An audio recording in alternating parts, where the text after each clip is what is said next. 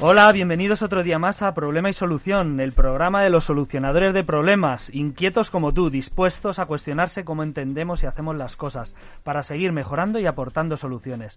Soy Javier García Calvo, mentor en tommanager.es y es un placer estar un día más con todos vosotros. Y junto a mí se encuentra Ana Gaer, entrenadora en habilidades para la evolución profesional. La puedes encontrar en anagaer.com. Hola Ana, ¿preparada? Hola Javier, preparada. ¿Alguna vez te has planteado que para disfrutar de un éxito duradero es necesario aprender a gestionar la pérdida y el fracaso? Cada vez que nos proponemos probar una manera distinta, abrir un nuevo camino, lograr que algo mejore, nos arriesgamos a cometer errores y a fracasar en el intento. Pero son esos errores los que nos permiten aprender y estar un paso más cerca de acertar.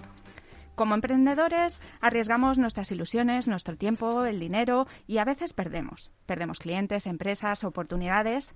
Según el escritor Albert Espinosa, si nos enseñaran a perder, ganaríamos siempre, porque cualquier pérdida, si haces el duelo suficiente, se transforma en una ganancia. Hoy hablaremos de cómo evitar que el miedo al fracaso nos bloquee y nos impida actuar o tomar decisiones, de cómo los errores, los obstáculos y los momentos más difíciles pueden ayudarnos a crecer y desarrollar nuestras habilidades, y descubriremos cómo empezar a descubrir las ganancias detrás de cada pérdida. Si quieres aprender a ganar cuando toca perder y a triunfar superando fracasos, quédate hoy con nosotros y acompáñanos a encontrar soluciones juntos. Problema y solución hoy en lgnradio.com y en el 92.2 y 99.3 de la FM. Comenzamos.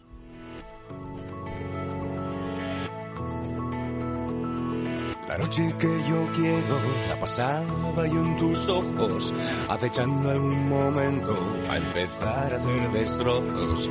La noche de promesas que propones descubrir puede ser tan indecente que me ha puesto lo que no voy a cumplir.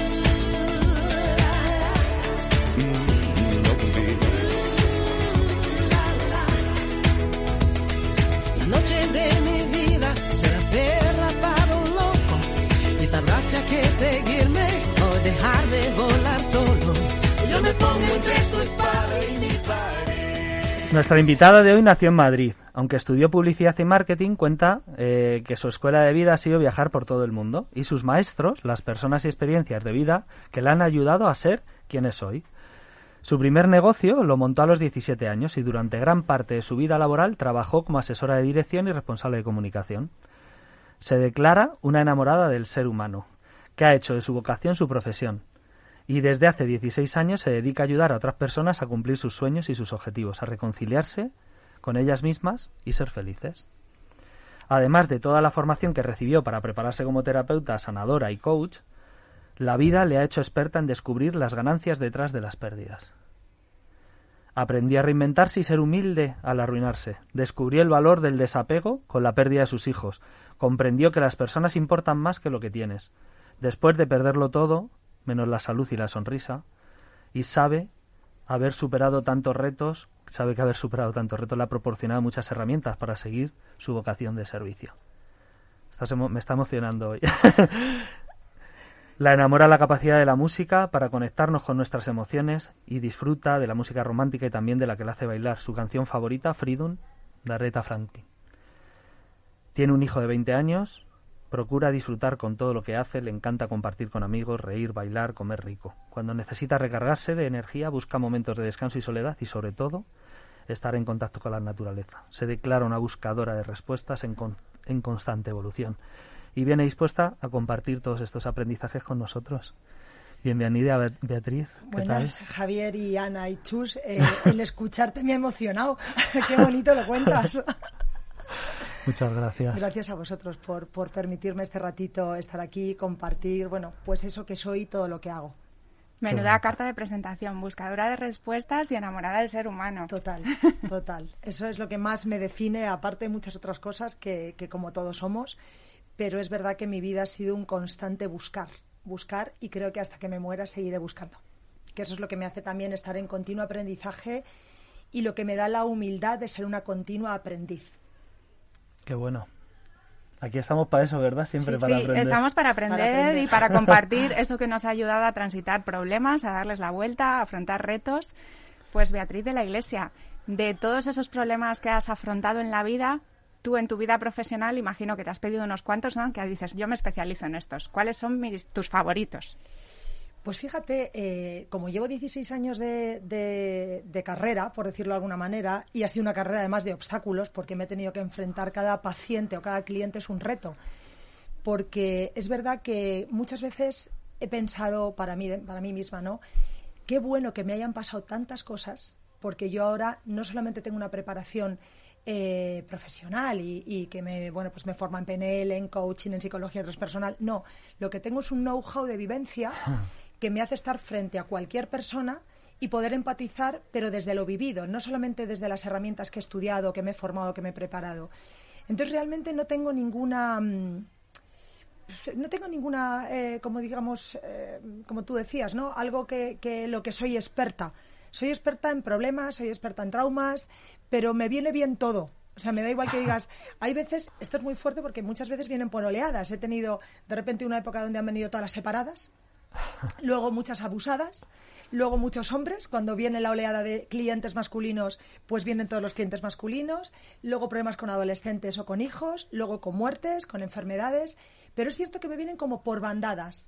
Entonces, ¿qué es lo bueno? Que me han hecho ser una experta porque mis clientes o mis pacientes me han hecho ese expertise. Claro. Porque he tenido que transitar su infierno con ellos de la mano, hemos llorado, hemos reído, lo hemos superado. Entonces, para mí cada persona que se pone enfrente de mí y me abre su corazón es un regalo porque yo me rindo ante esa persona, ¿no? Y es como, ¡buah! O sea, ¿cómo puedo o qué herramientas tengo o cómo me voy a cranear para que ella o él salga para adelante y yo estoy aquí con ella o con él tirando de la mano?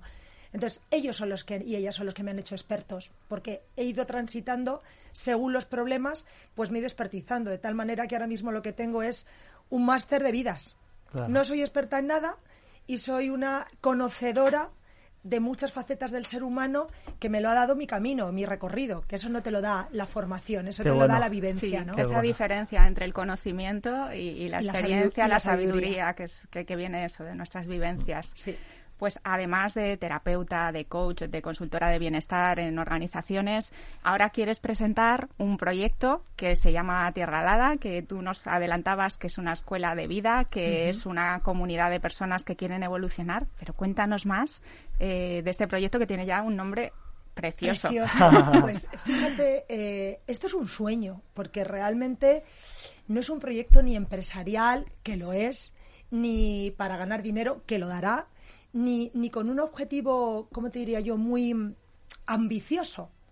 Es un sueño que yo siempre, desde que soy pequeña, siempre he dicho, yo envejeceré con mi tribu, porque yo soy muy indígena de, de, de, alma, ¿no? Y soy muy tribal, soy muy... Eh, yo creo en la reencarnación, he sido chamán en muchas vidas y en esta digo, tengo que volver a reencontrar a mi tribu y envejecer con ella. Claro, a lo largo de toda mi carrera profesional barra vocacional, eh, he encontrado mucha, a mi tribu. Entonces, eh, quiero aportar un granito más. Digo, llevo 16 años entregándole todo a la vida, porque yo soy de las que estoy 24-7, 365. O sea, no me quito la bata ni, ni, cuando voy a la peluquería, que tengo que cortar y decir, bueno, no voy a hacer terapia también a la peluquera, ¿no? O sea, me tengo que decir, paso de hablar porque si no estoy en constante... Sí, pero eso nos pasa, Beatriz, cuando tenemos una profesión que nos apasiona. Que, que se convierte en tu ikigai, ¿no? En todo totalmente, totalmente. Que encaja todo, ¿no? Entonces, después de tantos años, digo, yo, yo creo que a la vida le, le he dado todo, mis mejores años, le entrego mi energía, me entrego al ser humano, me entrego a mi hijo, a mi familia, a mis amigos, pero quiero dar un poquito más, quiero dar un pasito más, ¿no? Entonces, ¿qué es el proyecto de Tierra Alada? Tierra Alada es un organismo vivo que ya está gestando, porque es, es una tierra que yo he heredado, una parte de esa tierra la he heredado, otras partes la he comprado porque era una tierra de mis abuelos y de los hermanos de mis abuelos. Y es una tierra que empezó con un conflicto de hermanos. Entonces yo ya he reunificado esa tierra ah. eh, haciéndole un trabajo energético y un trabajo de, sanación de árbol. Y lo que he empezado es por sanar la tierra. Es decir, me he metido en un proyecto eh, de agricultura consciente, ¿vale?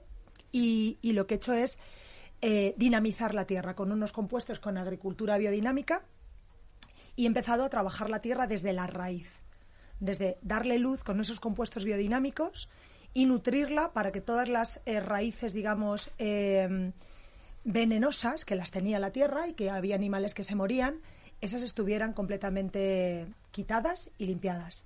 Entonces, bueno, he estado eh, con los compuestos, que es con meditación, con una persona que se llama María, eh, Garrido, Marisol Garrido, que es la número uno quizá en el mundo que tenemos en España, que es una experta en agricultura biodinámica, y empezó trabajando en la tierra para que sea un lugar que, desde, que pase lo que pase o vayas a lo que vayas, la tierra ya te está cuidando, la tierra ya te está sanando. Y es una manera en esa escuela de vida que quiero crear ahí de enseñar que tú eres un organismo vivo como la tierra, que tú también tienes que eh, llenarte de luz y quitar tus propias raíces venenosas. ¿Para qué? Para lo que salga de ti sea florecer y sea crecer y des un alimento, tenga una semilla bonita que luego dé un fruto a los demás y para ti. Entonces, lo he empezado haciendo desde la base, que es la tierra. Luego, como es una tierra que además está protegida porque está en un enclave muy mágico, porque sabéis que las antenas de la NASA, la NASA no pone las antenas en cualquier lugar.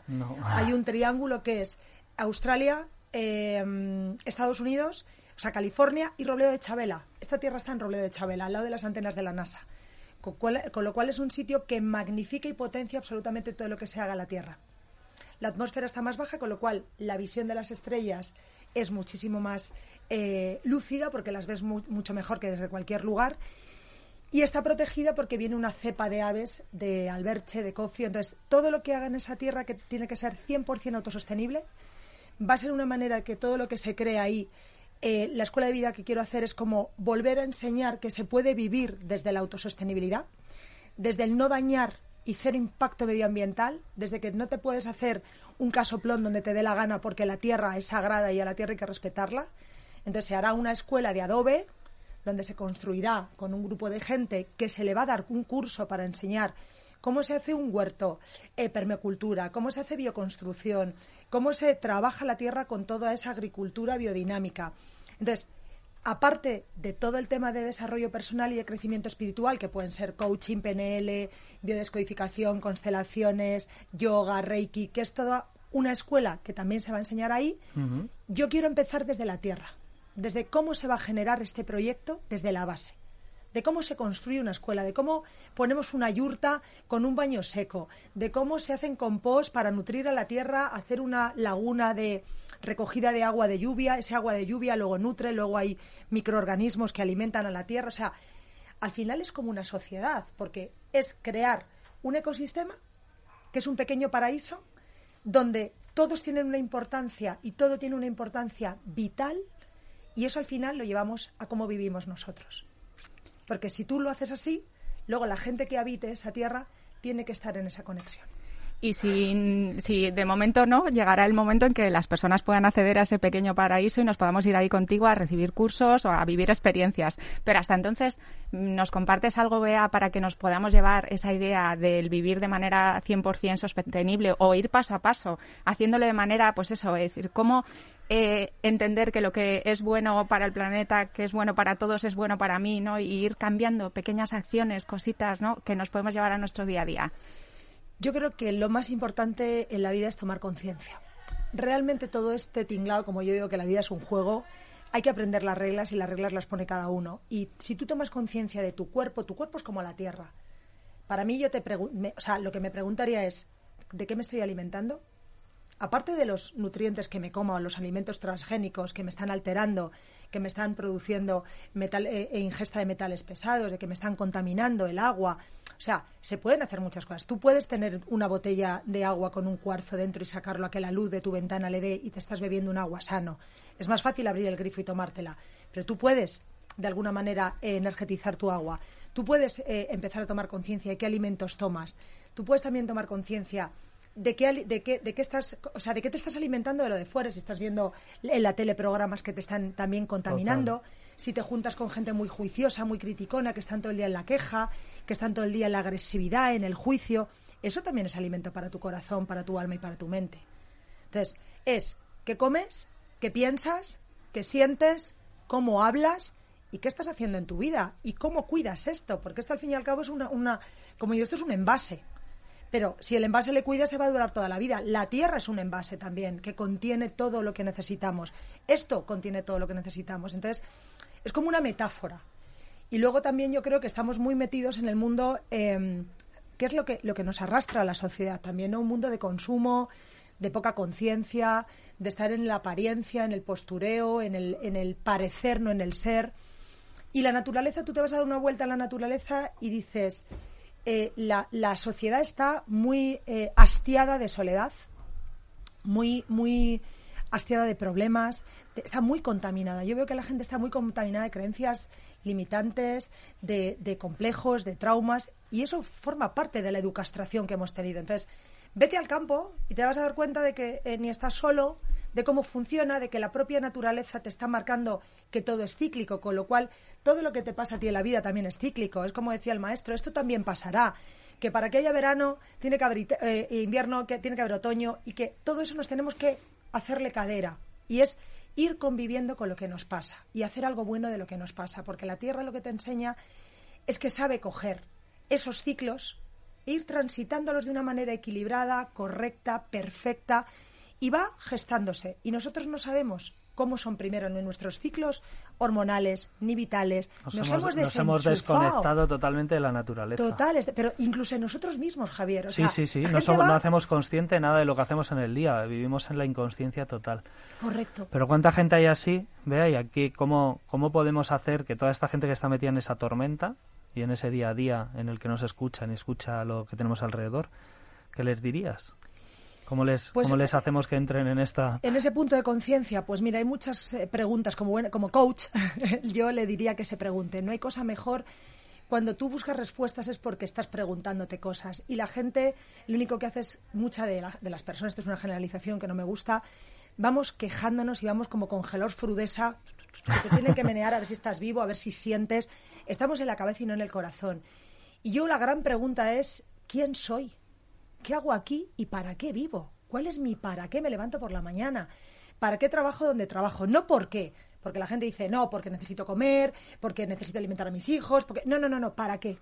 ¿Cuál es el, el plus que tú le estás poniendo a la vida? A mí me da igual que seas cajera de Mercadona, que locutor de radio, que coach, que, que agricultor. que- A mí me da igual. Tú tienes que tener un para qué te levantas y desde tu profesión darle algo a la vida. Eso es. Entonces, ¿por qué, ¿para qué estoy con esta persona que me levanto todos los días y a lo mejor ni la conozco?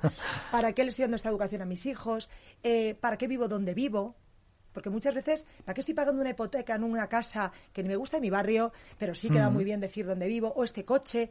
¿Para qué? ¿Para ¿A, qué? qué- a quién necesitas ¿Necesito esto? sorprender? ¿A quién necesitas, eh, de- eh, eh, no sé, demostrar algo? Es que no necesitamos demostrar nada. Como bien decía Ana, venimos a aprender y sobre todo a disfrutar. Que no se nos olvide darnos el permiso de disfrutar de la vida.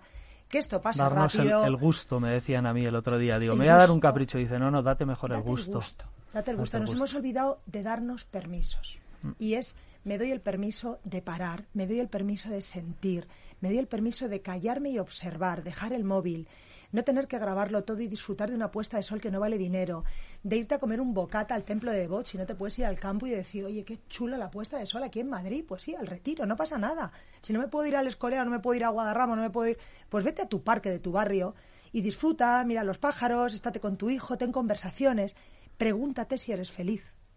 Pregúntate para qué vives. Y ahí empezarás a encontrar respuestas y a encontrar tus propias incoherencias que te están dando cuenta que vas como, como pollo sin cabeza hacia un precipicio que tu para qué no tiene ningún sentido.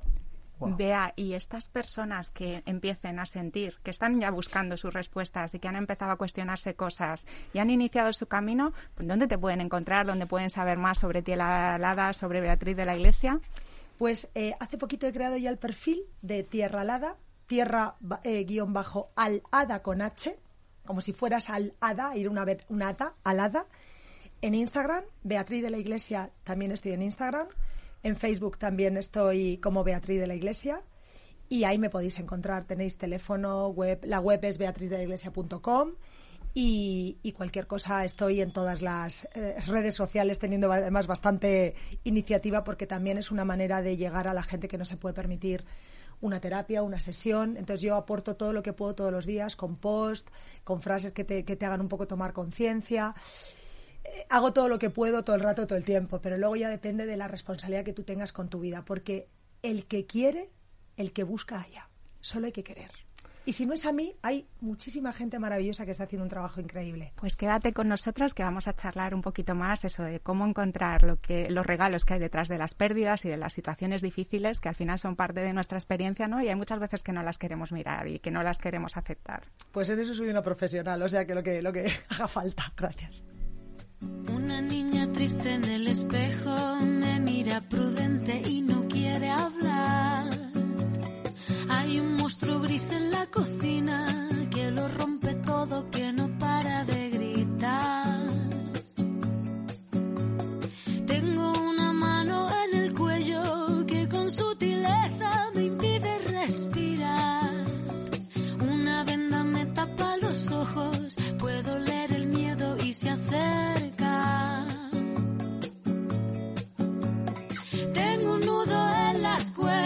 Cuerdas que ensucian mi voz al cantar.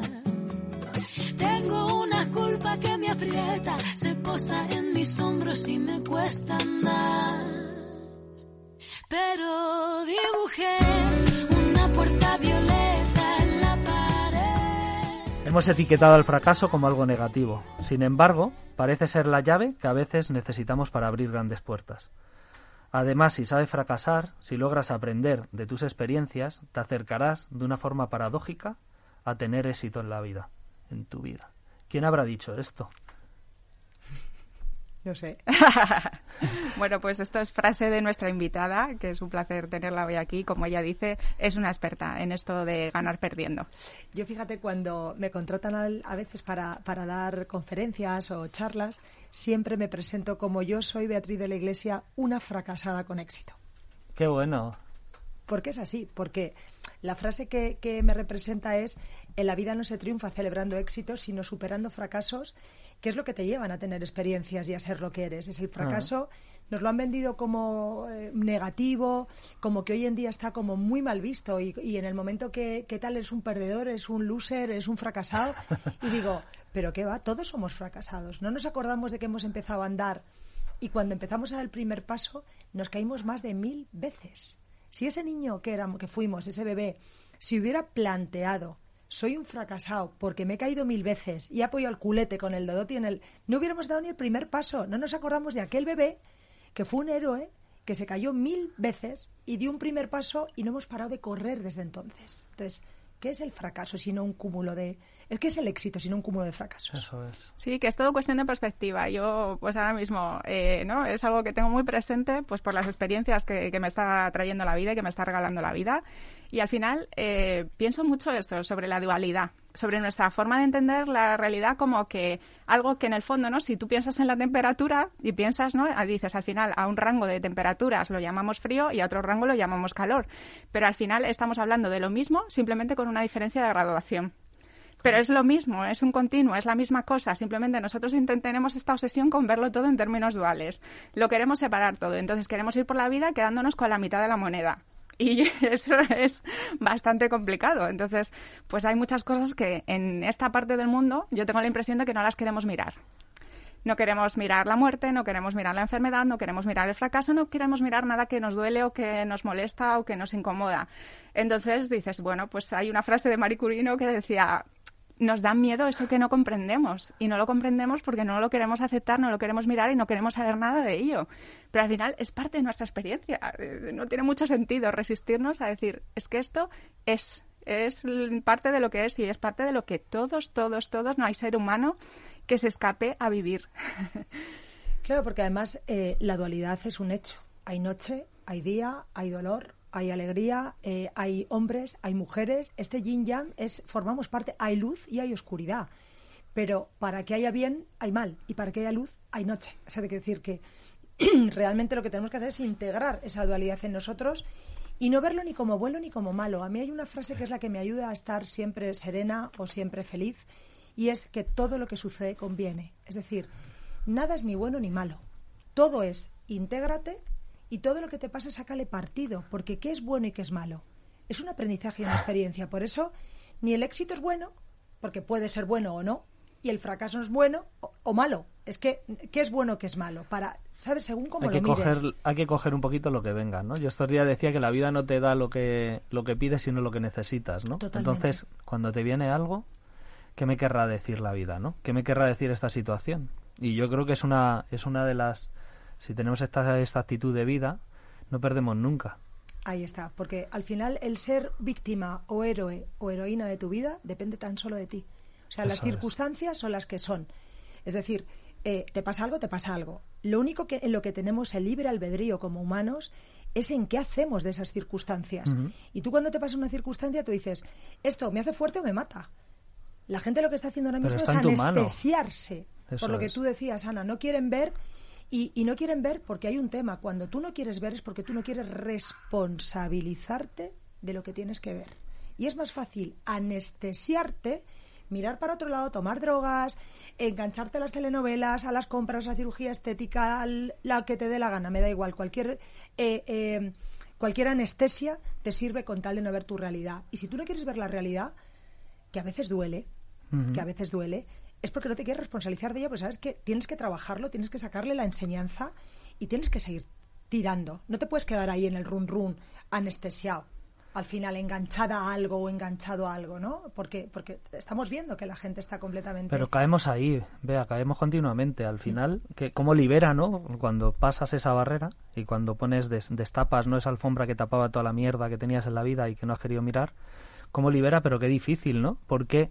Porque no hay cultura de eso. O sea, la cultura está del no conflicto, del no responsabilizarte, del no exigir a los demás que se comprometan, ¿no? De, de no, de no de no comprometerte a los resultados, de llegar y decir, me da lo mismo un poco lo que pase, ¿no? Culpa a los demás, el sacarlo fuera. Siempre que sacas algo fuera es porque no quieres mirarte dentro, ¿no? Sí, pero bueno, esas son las estrategias, ¿no? De decir, oye, esto no está pasando. O si está pasando, será eso, culpa de alguien que no soy yo. Que no soy yo. Y, y si no, es que no tiene nada que ver conmigo, ¿no? Pero al final, como, como dices, Javi, es cuestión de que cada vez que hay algo que, que nos duele, que sentimos que no nos va a gustar, decimos, oye, lo más alejado posible de mí. Mm. Y yo no quiero tener nada que ver con esto. Claro, ¿sabes lo que pasa? Que no nos han educado. Venimos de una educastración, que, que me encanta esa frase, esa, esa palabra, porque realmente nos han castrado, o sea, nos han in- eh, inoculado un montón de creencias limitantes eh, mezcladas con la religión, la política, la cultura de tu casa.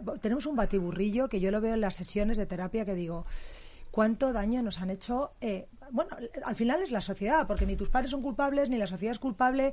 Simplemente tú ahora, que además eso lo dice mucho la PNL, ¿no?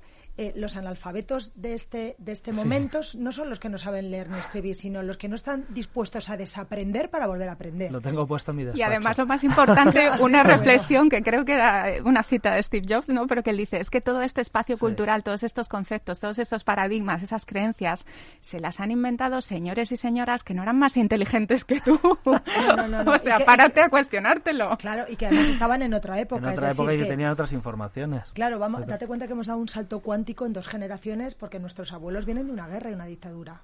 ¿Sabes? Con que han pasado mucho miedo, con muchas carencias afectivas, Ah. con muchas carencias eh, de todo, hasta, hasta del propio alimento. Entonces, Alimento, hemos hecho un salto cuántico nosotros con nuestros hijos, que es que no nos acordamos que esto fue antes de ayer. Sí. Y entonces seguimos queriendo llevar el abrigo o el vestido o la chaqueta de la abuela cuando no me vale, huele a naftalina y está obsoleta. Entonces, eso pasa con las creencias. Yo no puedo seguir eh, llevando en mi vida o llevando a cabo las creencias que he mamado de mi madre, que a su vez de mi abuela, que a su vez de mi tatarabuela. Yo tengo que decir, me tengo que cuestionar. Volvemos a lo mismo de atrás. Tú no puedes ir por la vida con el piloto automático. Esto es lo que yo me han enseñado, esto lo doy como verdad. Cuestionémonos. Lo que pasa es que nos engancha el sufrimiento. Yo me doy cuenta que hay verdadera gente adicta al sufrimiento. Y el sufrimiento es completamente absurdo, porque el dolor, todos sabemos, volvemos a, a los bebés, todos hemos crecido con dolor. Los dientes duelen, las articulaciones duelen, tú tienes que crecer con dolor. El dolor es un maestro. El sufrimiento no es, forma parte del ego, es engancharse al dolor con la mente y darle rollo y crearme en un bucle y buscar culpables y sacar eh, los problemas fuera. No, el sufrimiento no es necesario para nada, pero para nada, porque no te lleva a ningún lado, te aleja diametralmente de la responsabilidad y te, y te lleva a la culpa y te lleva a la queja y es como, y es donde estamos ahora, ¿eh?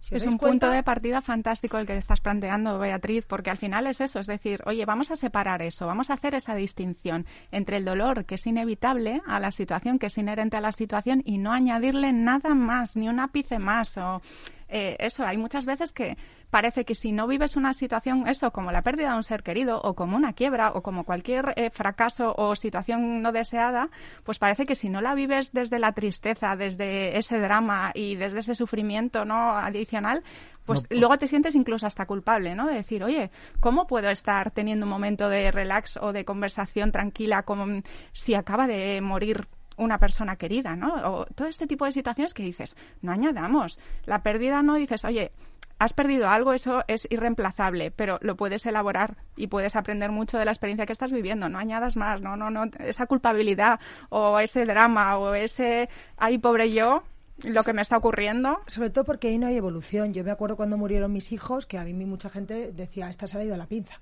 Quiero decir, porque claro, no me tomé un Lexatín, como decía antes Chus, no me tomé ni un lorazepam. Entendí y busqué respuestas de por, para qué me había pasado a mí eso. Entonces, cuando a mí la gente me veía normal, que vamos, me fui a Cuba a hacer una terapia, no te digo más, en la cuarentena, y me decían, pero tú no, hostia, no estás triste. Y yo decía, sí, pero yo Sí. tengo una tristeza serena. Porque yo antes de ser madre era Beatriz hija, era Beatriz amiga, era Beatriz mujer, era Beatriz profesional. Se han muerto mis hijos, pero yo no. Yo esto es un varapalo que me ha pegado la vida, que ahora estoy como noqueada. Pero yo de esto voy a hacer algo grande. No tengo por qué rasgarme las vestiduras ni ir diciendo estoy dopada, no quiero vivir, eh, me voy a meter en mí. Pues me voy a Cuba, sí, me voy a Cuba a bailar y a, transmutar mi dolor y a sacar todo esto, porque no me voy a quedar en mi casa metiéndome pastillas, buscando culpables y, o refugiándome, anestesiándome en la religión, en los amigos, en la bebida. No, esto, esto me ha pasado. Bueno, pues tengo que ver para qué me ha pasado esto. Quizá ahora no lo entienda. Quizá ahora lo que tengo que hacer es sacar el dolor de la manera que salga, para no convertirlo en sufrimiento y no volverme loca de la cabeza. Y luego cuando pase el tiempo y en mi serenidad, buscaré ese para qué y lo encontraré. Ahora simplemente tengo que transitar y darme el permiso de soltar a mi manera y de una manera sana porque yo tengo que estar aquí. Y yo sí estoy viva. Y yo sí tengo que cuidarme porque yo sí tengo que- algo que entregar al mundo. Ellos no me los va a entregar nadie. Me puedo poner de pastillas eh, loca, me puedo, mm, mm, lo que sea, nadie me va a devolver, devolver a mis hijos. Entonces, añadir ese sufrimiento para mí es de poco inteligentes, con todo mi respeto. Completamente. Y hay algo cuando nos conocimos, Beatriz, que yo me lo he quedado para mí y, y que tú decías, oye, que, que cuando vienen las tormentas, que cuando vienen estas situaciones duras, no hay que esperar a que termine, no hay, no hay que terminar a que pase la tormenta para disfrutar y para seguir eso, viendo las cosas positivas, lo que nos nutre, lo que nos llena, lo que nos hace felices dentro de esa situación terrible. Es decir, durante la tormenta también se puede ser feliz y se puede disfrutar, aunque sea por instantes, aunque sea por momentos. Se puede reconocer algo que te está enriqueciendo, que te está, eh, que de alguna manera es un regalo para ti. Fíjate, has hablado de la palabra felicidad, ¿no? Que eh, yo que soy una experta en felicidad, porque es lo único que me ha interesado a lo largo de mi vida, ser feliz, eh, qué poca, qué poco sabemos de esa palabra, ¿no? Y qué tan, tan prostituida y tan manida está. Ahora que estamos en el mundo happiness y todo el mundo los coach, los tal, la new age, todo el mundo habla de felicidad. Yo soy de la primera promoción de los chief happiness officer. La felicidad es serenidad y Serenidad. aceptación. Se acabó. La felicidad no te la dan tus hijos, no te la da tu pareja, no te la da un coche, no te la da un casoplón, no te la da tu profesión. Tú eh, tienes que ser feliz porque tú estás en tu momento, eres como el bambú. Viene un poquito de problemas, pero tú vuelves a tu eje. Tú tienes que estar en ti y decir, es que si me faltara todo, yo me tengo a mí. Es que mi vida no depende de nada ni de nadie. O sea, yo no puedo poner en darte la responsabilidad como hacen muchos padres. No, no, no, yo le voy a dar todo a mi hijo porque yo soy feliz por mis hijos. Pues estás jodido, con perdón. Porque el día que tus hijos se vayan de casa y les encante la rubia o el moreno, te vas a quedar solita o solito en casa. O sea, es decir, tú no puedes poner en la cesta de nadie y darle a nadie la responsabilidad ni a tu pareja. Es que te lo doy todo para que me hagas feliz. Pero perdona, ¿me vas a dar a mí la responsabilidad de que yo te haga feliz a ti? Es que nadie te hace feliz, es que eso es una, una falacia, ni nadie, igual que nadie te joroba la vida. Es que me has arruinado la vida, no, perdona. Tú me has dado a mí el permiso para que yo te la arruine o te la estás arruinando tú con tus creencias. Entonces, hay que salir un poco de todos esos conceptos que tanto daño nos hacen. Y tú tienes que encontrar tu serenidad. Y en, de- y en la tristeza hay felicidad porque hay serenidad. Y yo he pasado por ahí, yo no hablo desde la erudita, ilustrada y leída. Yo no soy nadie, te quiero decir. Yo soy una buscadora de respuestas y una mujer que tiene un know-how que me lo he vivido todo. Porque he pasado, menos la salud y la sonrisa, a mí la vida me lo ha quitado todo. Y he estado feliz y sonriendo siempre. Y se puede. Y el que me diga lo contrario, perfecto, pero yo he podido. Y si yo puedo, yo no soy Puede una otro. superwoman, Sí. puede todo el mundo. Puede Eso otro. es, sí. Pues nada, nos vamos a despedir Sí, ya por hoy. No sé si hay algo más, esa, Esa, eh, esa perla que queremos perla. compartir para decir, oye, cómo, si estamos hablando de cómo triunfar en la vida superando fracasos, ¿qué nos sale a cada uno compartir con la persona que nos está escuchando ahora? Yo les diría que sigan, para mí el mantra que más me, me funciona es no juicio. Saca partido de todo lo que te suceda, es decir, nunca taches nada de bueno ni de malo. Cuando tengas una circunstancia dura en tu vida, siempre pregúntate, ¿qué me está enseñando esto? Quizá en ese momento tengas que estar destrozado destrozada. Vale, transita ese pequeño infierno y piensa que siempre hay luz al final del túnel. Es decir, todo lo que te sucede conviene para que tú evoluciones y aprendas. No te creas nunca una víctima de nada ni de nadie. Y por favor, siempre ten ese punto de se puede ser feliz si yo encuentro mi paz y mi, sere- y mi serenidad en mí. Y para eso tengo que autoconocerme, para eso tengo que investigar, para eso tengo que quererme, tengo que aceptarme con mis luces y mis sombras y tengo que hacer un pequeño trabajo de, auto- de autoinspección, que es lo que no hacemos ninguno, y de autoconocimiento. Pero no juzguemos. Nos pasamos la vida juzgando lo que nos pasa, juzgando lo que hacemos, juzgando lo que hace en los demás, lo que hace el gobierno, lo que hace...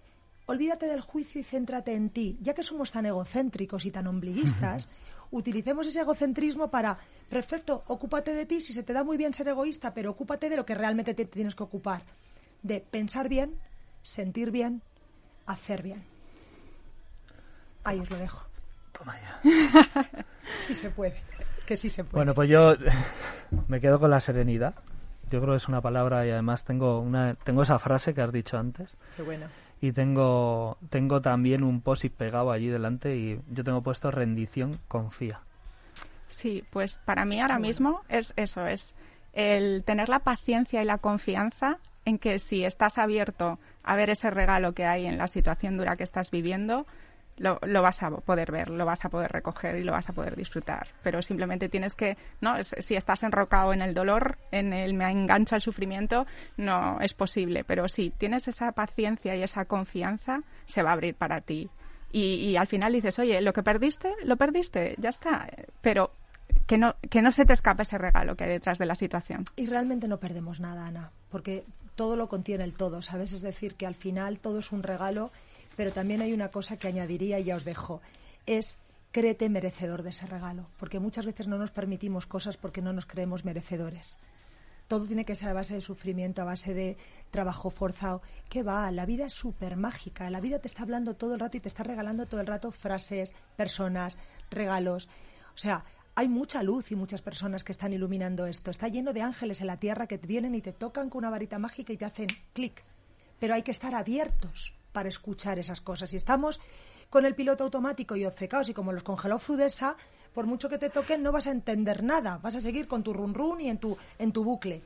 Abriros a esa magia. Date el permiso de soy merecedor de todo lo bueno que me pase y soy el héroe y la heroína de mi vida.